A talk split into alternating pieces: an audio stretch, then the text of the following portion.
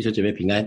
今天我们看到的进度是在呃约翰福音的第七章的第一节一直到第九节哈。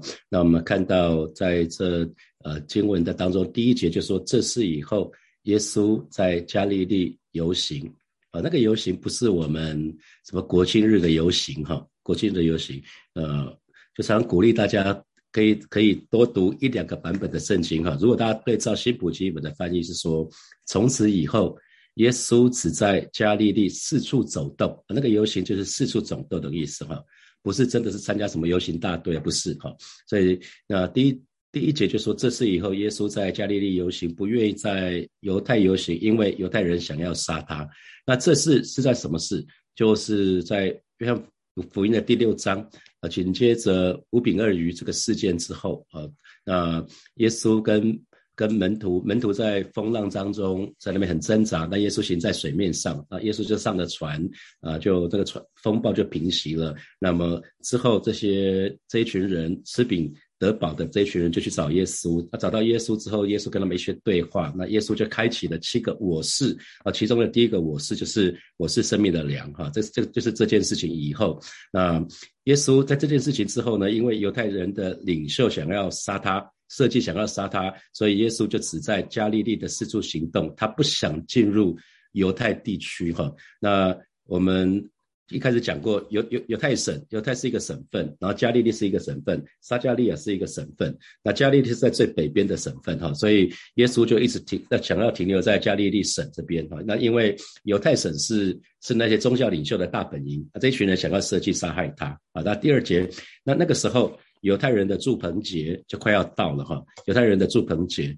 那以色列以色列有有三个节期，那分别是逾越节啊，逾越节呢，五旬节还有祝棚节。那今天带要大家大看一下，看一下那个这三个节期啊，这三个节期的的一些在圣经里面的一些意思哈。呃，我们一起来看一下，这是新历年，基本上四月到六到九月是旱季，然后接着十月到三月是雨季。我们现在已经到了二月底了哈，还在下雨。这一段时间下的，大家感觉都快要发发霉了哈。那从秋天开始，十月开始，他们叫秋雨。那秋雨他们又叫做 early rain，因为一年的开始下雨的时间其实是从秋天这边开始开始下雨，所以他们叫做早雨啊，early rain。那然后那个春天下的雨，二月三月是 late rain，因为已经快要结束了，雨季快要结束了啊。那那十月刚好也是他们。农夫要犁田的时间啊，犁田之后，然后就要播种。那播种在十月底、十一月初，那时候播种大部分就是大麦跟小麦。大麦跟小麦在十十月底、十一月初的时候播种，播种下去。然后到了三月底的时候就可以收割大麦。大麦的那个时间比较短啊，时间比较短。那到了四月底就是一般农作物的收割了。那到五月底就是收割小麦啊。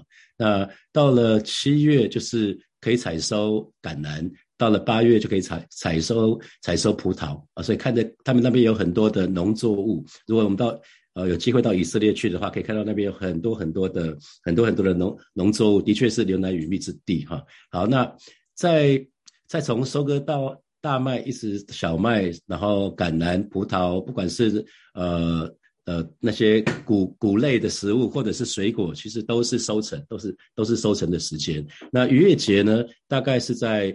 阳历的三月、四月这个时候啊，逾越节，然后之后有一个五旬节，然后有一个祝棚节。逾越节、五旬节、祝棚节就是犹太人的三个最大的节日。这三个节日呢，男生都要到耶路撒冷去献祭。那我们要来对照，犹太人跟华人一样，华人有农历，那犹太人有犹太历啊。那如果我们对照犹太历跟阳历的话啊，大概是这个样子。那一月犹太历的一月十四号就是逾越节。而且逾越节，那一月十五号逾越节，紧接着逾越节就有七天是他们要过所谓的除孝节。那除孝节，除孝节中间的那个那个安息日之后，往后数五十天，就是所谓的五旬节。五旬节，五旬节又叫又叫七七节。然后七月一号，犹太历的七月一号是吹角节。然后七月十号是大赎罪日，啊，大大祭司可以在那年一年一次，然后就是为所有的以色列百姓赎罪，他就是进入到至圣所。呃，接着七月七月的十五号到七月二十一号就是所谓的祝棚节，那如果大家还有印象的话，对照刚刚的那个收藏的时间，从三月底一直到八月，都有很多的农作物收成啊，所以祝棚节也叫收藏节啊。那么，呃，在出埃及记的第三十四章的二十三节、二十四节就说了：你们一切男丁，就是男生，要一年三次朝见主耶和华以色列的神。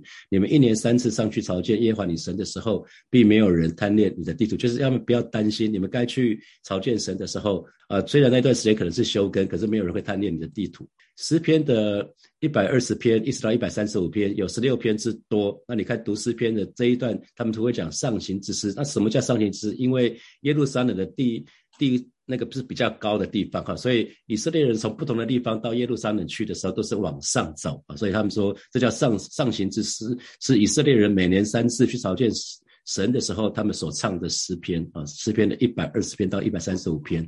好，那呃逾越节。在出埃及记的第十二章的时候，那神要行第十灾的时候，就对以色列人说：“你们以后要守这个节期，在正月十四，就是犹太人犹太犹太月犹太月的正月十四日黄昏的时候，是耶和华逾越节。那个这个月的十五日，当然就是正月的十五日呢，是像以色像神守的无效节，你们要吃无效饼七天。我从逾越节开始，他们就吃无效饼七天啊。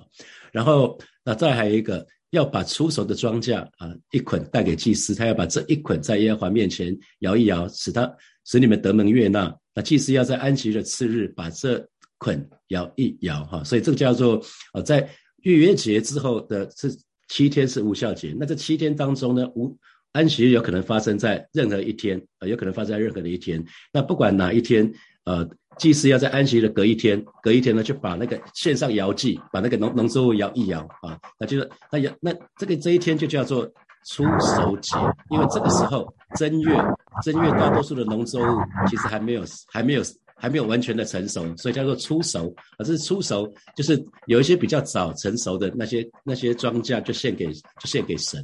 安息日有可能发生在正月十四十十六号，有可能发生在正月的十八号，那隔一天不管怎么样哪一天。隔一天就是出熟节，那从那耶稣以耶稣受难的那一天，我们知道逾越节是发生在礼拜四啊，礼拜四，然后这是最最后的晚餐，然后礼拜五是耶稣受难日啊，那礼拜六我们说说它是黑色最黑色的黑色的星期六啊，那礼拜天是耶稣复活复活的日子，所以耶稣复活的日子刚好是出手节，这是圣经里面在哥林多前书的十五章的二十节。啊，神的话语说，但基督已经从死里复活，成了睡了之人出手的果子。哦，耶稣是从死里复活，里面是睡了之人出手的果子。他就是在那堆那堆，其实神跟跟我们一样，以后我们也会从死里复活哈。我们我们会有会有一个永远的生命啊。那那耶稣就是那一个睡了的人出手的果子啊。那接下来我们要看，我们看七七节，或者是或者是五旬节。那五旬节怎么算呢？就是从从刚刚出手节那天算起，满七个安息日啊，满七个安息日的隔一天啊，所以其实就是从安息日到第七个安息日之后的隔一天，就是所谓的五旬节啊，五旬节，就是这样子哈。所以，所以我们可以看到它的节期有逾越节，有除孝节。除孝节那那那个礼拜当中有一个叫做出手节，出手节之后往往后算七个七啊，就就是五旬节。再来就是吹角节、赎罪日，还有祝棚节哈。那赎罪日我们刚提到过了，七呃犹太历的七月十号，每年一次，大祭司可以进入到至圣所，而为百姓代赎啊。这是犹太人一年当中最神圣的日子。所以紧接在后的就是祝棚节。那在赎罪日的时候，健康的成年人需要整天都进食啊。那接下来就是祝棚节。那祝棚节，祝棚节。呃，其实这几年台湾有一些教会也开始在呃鼓励弟兄姐妹可以在祝棚节的时候也可以跟犹太人一起祷告哈。那祝棚节就是收藏节，因为那个时间大概就是农作物都已经收成了。圣经里面是有是有说哈，在呃撒加利亚书的十四章的十六节到十八节，他说所有来攻击耶路撒冷列国中剩下的人，必年年上来祭敬拜大君王万军之耶和华，并守祝棚节。地上万族中，凡不上耶路撒冷敬拜大君王万军之耶和华的，必无雨降在他们的地上；埃及族若不上来，雨也不降在他们的地上。凡不上来守住棚节的列国人，耶和华也必用这灾攻击他们。哈，好，这是住棚节。那以个人的经验来看的话，逾越节，逾越节就是因因为耶稣为我们做了那个代罪的羔羊，让我们可以重生得救啊。然后七七七七节就是五旬节的时候，那时候圣灵充满，也象征我们不只是要重生得救，我们更要被圣灵充满。然后再来呢，祝棚节讲的是那个祝棚是住在帐篷，就纪念。在旷野那四十年，以色列人是住在旷野，可是神呢，用云柱火柱保护他们，始终与他们同在，与他们同住啊。所以这讲的是，呃，我们不只是重生得救，我们不只是追求圣灵充满，我们我们更要每一天与神同住。这讲的是我们内在的生活。那以历史来看的话，就是逾越节是耶稣的。受难，然后耶稣的复活都在逾越节啊，这个逾越节、出手节这个时候发生。然后在五旬节的时候呢，是教会诞生，就是当时以色列人、犹太人应该是要分散出去传福音的，可是他们就留在耶路撒冷。那因着因着这个五旬节圣灵充满呢，然后他们受到逼迫之后呢，他就开始四处去宣教去了，教会就诞生了哈。然后吹角吹角节是七月一号啊，我们看到启示录里面末末次的号角吹响的时候，耶稣就要再来，那圣徒就要被提。那赎罪日是讲的是以色列全家要悔改哈啊，祝鹏杰讲的就是千年的国度会有千年的国度哈，就是当主耶稣再来的时候会有千年的国度。好，那我们那还有。以色列节期其实还有安息年哈，安息年是每七年一次，那这个时候土地是要休耕的。那即便休耕，其实还是会有，还是会有农作物会产产产出来哈。那这些出产就让仆人、外人、牲畜还有走兽吃哈。那神会在第六年会赐三倍的收成，所以第七年即使休耕也不用担心。好，那有喜有喜年，那喜年是每五十年一次。那在喜年的时候呢，一切居民就宣告自由。被卖为奴隶的同胞就可以得到释放，那被卖的主产也可以归回哈，个人可以归回自己的地业，所以在喜年的时候，一切 reset 啊，从从重新开始，就是可以重新开始。那啊，这就是呃。耶稣一开始服侍的时候，耶稣来到拿撒勒，就是他长大的地方。到了安息日，就是照他平常的规矩进了会堂，站起来要念经。有人把以赛亚书，呃，交给他，他就打开，找到一处写着说：“主的灵在我身上，因为他用高高我，叫我传福音给贫穷的人，差遣我报告被掳的得释放，瞎眼的得看见，叫那收压制的得自由，报告神悦纳人的喜年。”啊，这是在啊，于是把书卷。起来，将还执事就坐下，会堂里的人都定睛看他。耶稣对他们说：“今天这经应验在你们耳中了。”这是在路加福音的第四章啊，十六节一直到二十一节哈啊。这段经文里面讲的就是当那个弥赛亚来的时候会发生的事情哈，就是喜年喜年发生的事情。所以喜年喜年每五十年一次。那当弥赛亚到的时候，也是一样受压制的。啊，被掳的释放，瞎眼的看见，啊，叫那受压制的得自由啊。这是在今天节气这个地方，先让大家有点概念，我们就停在这边哈。接下来我们再看，再回来看，回来看今天的。那大家应该有比较比较有概念哈，大家对以色列的这三个最重要的节期就比较有概念。那第二节就是那时犹太人的祝棚节啊，快要到了哈。那时那时犹太人的祝棚节快到了。那我们刚刚讲到有逾越节，这是第一个节。第一个节就是呃法老王印着景象，所以摩西行了神借着摩西行了十灾，那前面九灾可是。法老还是不要让百姓走哈，那最后这一灾就是长子被击杀这个灾殃的当中呢，神就拯救了以色列百姓，让他们可以离开埃及。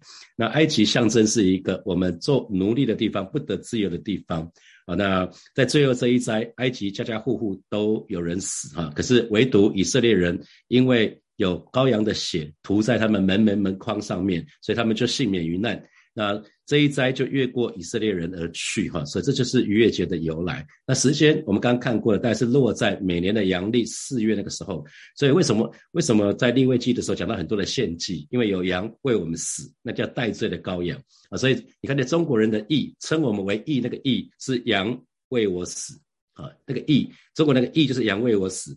那神可以称我们为义，是因为羔羊的血啊。所以主耶稣是赎罪的羔羊，他背负我们的罪，也除去。我们的罪，那刚好最后的晚餐刚好发生的时间点又是逾越节的晚餐，所以主耶稣分分饼分杯，分饼分杯。他讲到我我我的肉是可以吃的，我的血是可喝的。那讲到他分饼分杯，所以当耶稣死之后复活之后，门徒就突然意会到了哦，原来原来逾越节这个这个节期实在是神的一个计划，神的安排哈，让让这个让这个节期是发生在一个时间，然后耶稣耶稣的耶稣的最后的晚餐，耶稣的死亡，耶稣的复活也是发生在那个节期的当中，然后又有五旬节，五旬节是为了为了当年的收成，我们向神表达感恩，用。出熟的东西献上哈，那这也是圣灵降临的时间。所以弟兄姐妹，你还记得你生命的五旬节吗？张默松牧师最常讲的就是每个人都要有生命当中的五旬节，就是你很清楚的记得是什么时候你被圣灵充满的，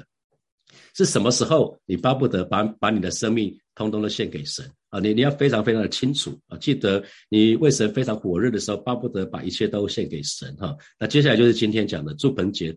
祝盆节哈，祝祝盆节的日子。那祝盆节是什么？纪念在神从埃及拯救以色列人之后出来之后，他们是四十年之久在旷野的当中啊，在旷野当中，他们住在帐篷里面。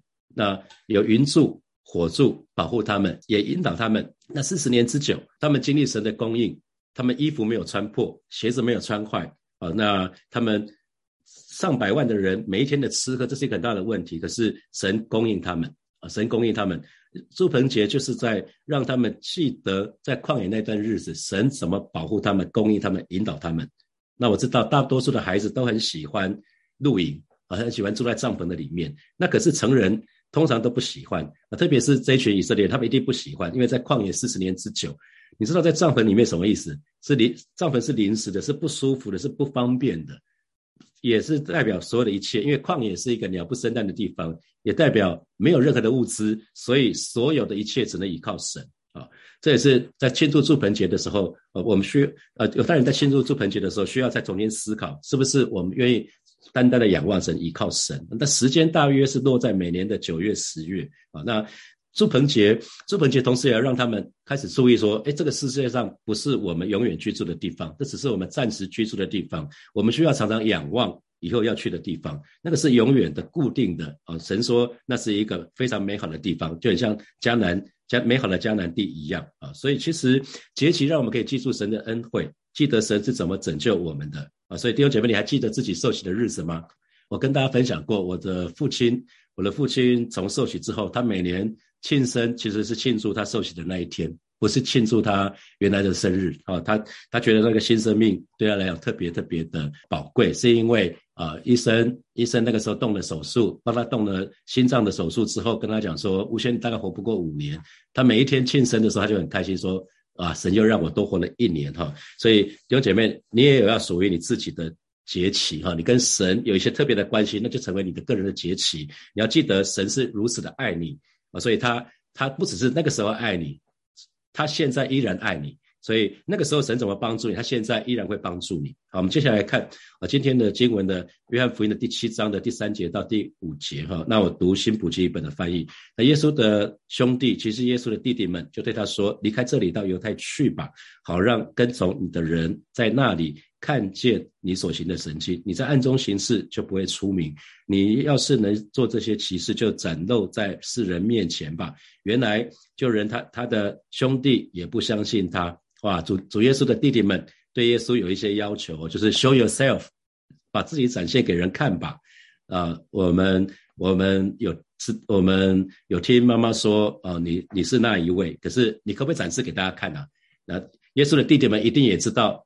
大多数的门徒这个时候已经离开耶稣而去了，只剩下十二个门徒啊，所以他他们就对耶稣说：“赶快去，赶快去耶路撒冷啊！如果所有宗教人士想要出名的话，就一定会到耶路撒冷去啊！啊，这很可惜哈。其实弟弟们曾经看见耶稣使水变酒啊，在江南婚宴的时候，呃，弟弟们实际上是在是在旁边的，弟弟们。跟耶稣还有妈妈一起在参加那个婚宴，哈，圣经里面有说的很清楚，他们曾经亲眼看见过这个神迹。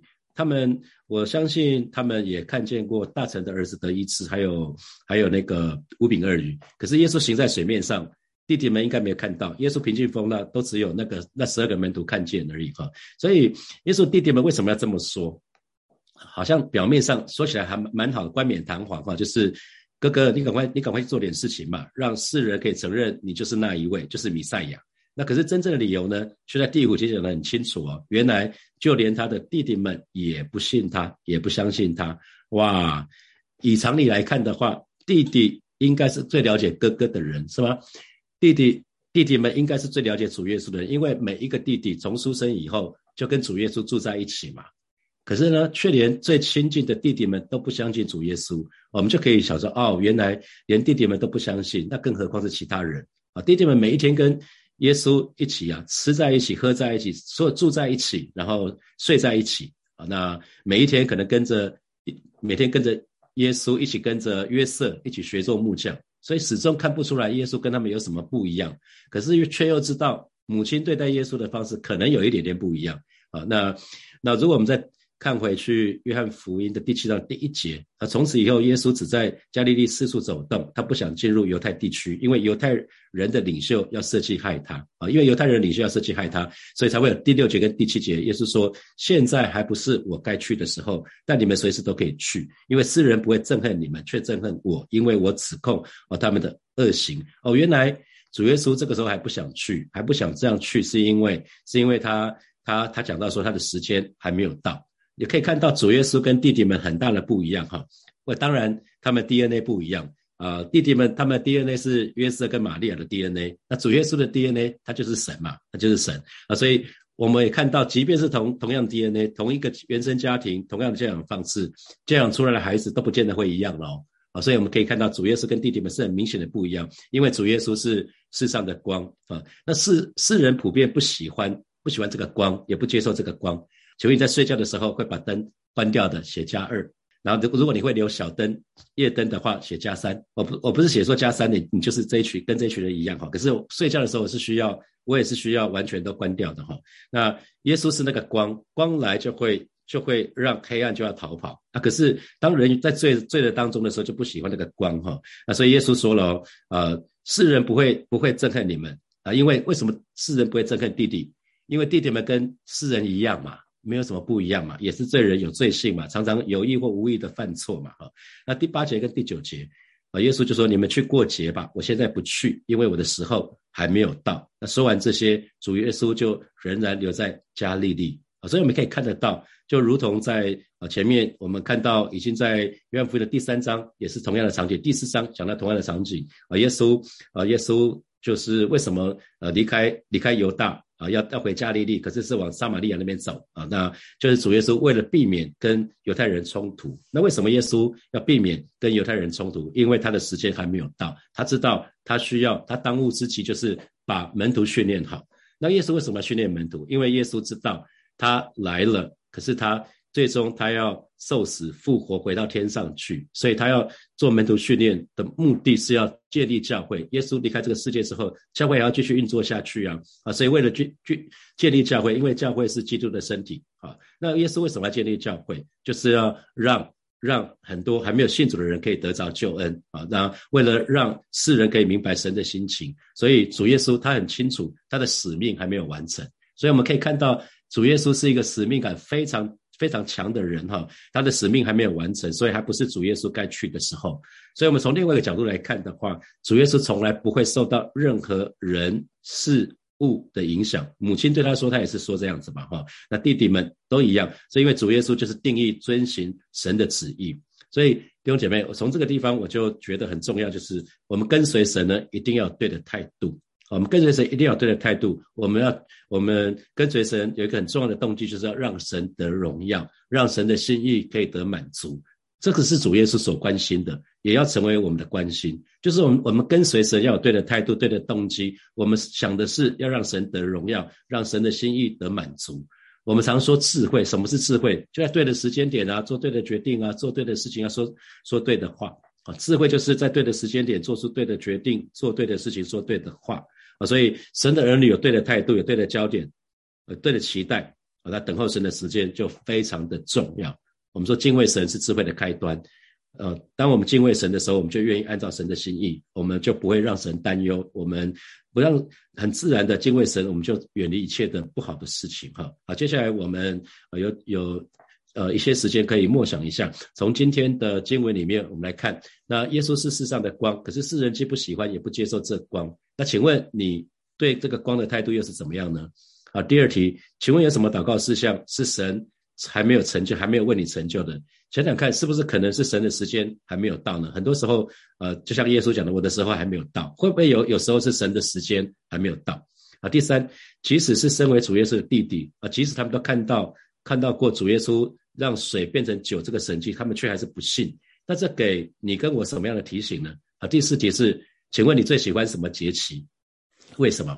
那接下来大家给大家十分钟的时间，我们一起来有一些时间来思想，然后呃六点五十五分的时候我们再回来，我们再一起来祷告。弟兄姐妹，我们一起来祷告哈，我们就一起来祷告，然后每一个人都可以学习。耐心等候神的时间，主耶稣说了好几次，我的时候还没有到。很多时候，我们需要神的儿女需要学习耐心等候神的时间，如同神的话语告诉我们：患难就生忍耐，忍耐生老练，盼望在患难的当中呢，就生忍耐，忍耐生老练，老练就生盼望，盼望就不至于羞耻哈。那所以。让我们可以在等候的时间学习神要我们学习的那个品格，我们就以开口来祷告，我们学习耐心等候神的时间。到了神的时间，神必定要成就。我们就以开口来祷告。老师的主啊，谢谢你带领每一位神的儿女。今天早晨，我们就来到你面前做一个祷告，特别是为我们当中有一些弟兄姐妹，有些事情他们祷告有一段时间呢，但是还没有成就，还没有被成就这件事情啊。如果这是你的心意，主啊，让神的儿女们就学习耐心等候你的时间。哦，是的，主啊，谢谢你，因为主啊，你自己说的患难。患难就是忍耐，忍耐生老练，老练生盼望，盼望不至于羞耻。主要带领每一个神的儿女，我们都学到耐心等候这个功课。哦，是的，主要不是被动的、消极的在那里等候，乃是带着一个极大的盼望等候你的时间。直到到了主的时间，你必定要成就，远远超过我们所求所想。啊，是的，主啊，谢谢你带领每一个神的儿女，再次帮你们听。把我们的焦点单单的定睛仰望你，谢谢主耶稣，赞美你，哈利路亚。我们继续来祷告，我们祷告，祷告，我们每这个人每一天，我们都渴慕圣灵，我们每一天都渴望被圣灵充满，我们渴望啊，神内住在我们的当中。就我们像刚刚讲的逾越节，逾越节是我们受洗的时候，受洗归主的时候，因为羔羊宝血为我们留，可是还要经历五生命的五旬节。圣五灵五旬节是圣被圣灵充满，可是还有还有一个就是祝棚节，就是与耶稣同与神同住，我们就开口为自己来祷告。每一天我们都渴慕圣灵，每一天我们的渴望追求被被圣灵充满，每一天。我们都要与耶稣同住，我们一起开口来祷告。老师的主啊，谢谢你今天早晨再次带领每一个神的儿女，我们更加的渴慕你，我们渴望每一天都要被你充满。老师的主啊，我们渴望每一天都要与你同住。老师的主啊，谢谢你带领每一个神的儿女，在我们了解以色列节期的当中，我们更多的追求你，更多的追求啊，甚至是与你亲近，与你连结。带领每一个神的儿女，主啊，谢谢你，哈利路亚，谢谢主，谢谢主。所以我们做一个祷告，我们向神来祷告，让。我们这个人是有智慧的，我们是有平安，我们是有勇气的，让我们有对的态度来跟随神，让我们永远去关注主耶稣所关注的，就是让神得荣耀，让神的心意可以得满足。我们就以开口为自己来祷告，主啊，谢谢你再一次为每一位神的儿女来到你面前，向主来仰望，带领我们，让我们有对的态度来跟随你，让我们对你有一个对的期待。啊，是的，主啊，谢谢你，让我们就是关注关注主耶稣所关注的，就是主啊，就是让你的名得到荣耀，让你的心得到满足。啊，这是我们的祷告啊！是的，愿我这个人让你的心得着满足啊！是今天早晨，我们就再一次快乐欢喜到你面前来敬拜你啊！这样宝贵的圣灵浇灌在每一位神的儿女的身上，带领我们啊！今天从头直到末了啊！不管是上学，不管是上班，不管是到任何的地方去，有你的同在，有你的同行，带领我们啊！把祈求你把这把智慧、平安跟勇气放在每一位神的儿女的身上，带领我们。谢谢主，谢谢主，奉耶稣基督的名祷告，阿门。我们把荣耀掌声给给我们的神，哈利路亚，哈利路亚。好，我们今天的今天的晨更就停在这边喽。祝福呃每一位神的儿女，我们在主里面是大有盼望的，是得胜的一天。我们就一起，我们就停在这边这个地方，明天见。啊，晚上祷告会见。如果可以来祷告会的，然后长辈可以不用来哦，天气很冷。